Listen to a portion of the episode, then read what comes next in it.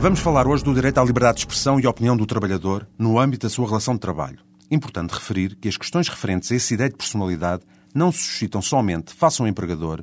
mas também perante os colegas de trabalho, clientes, fornecedores e outras pessoas, não se restringindo, por outro lado, ao seu ambiente profissional, dados extravasarem muitas vezes os muros da empresa. Pode, por exemplo, um trabalhador reclamar internamente e junto dos seus superiores hierárquicos relativamente às suas condições de trabalho ou denunciar situações ilícitas junto a organismos externos como a Autoridade para as Condições de Trabalho ou outros? Os tribunais portugueses já se pronunciaram sobre situações dessa natureza, tendo respondido afirmativamente quer a uma como a outra das dúvidas, convindo referir para se perceber exatamente o que está aqui em jogo que ambos os trabalhadores, com tal fundamento, foram despedidos pelas respectivas entidades patronais, com fundamento em violação do dever de respeito e lealdade.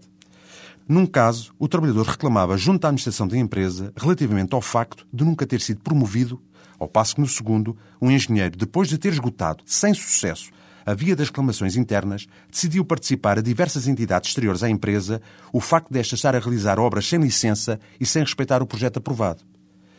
O direito individual à crítica e à reclamação, como expressão da referida liberdade de expressão e opinião, deste respeito, quando possível, os canais internos existentes e seja exercido em termos corretos, é legalmente admitido.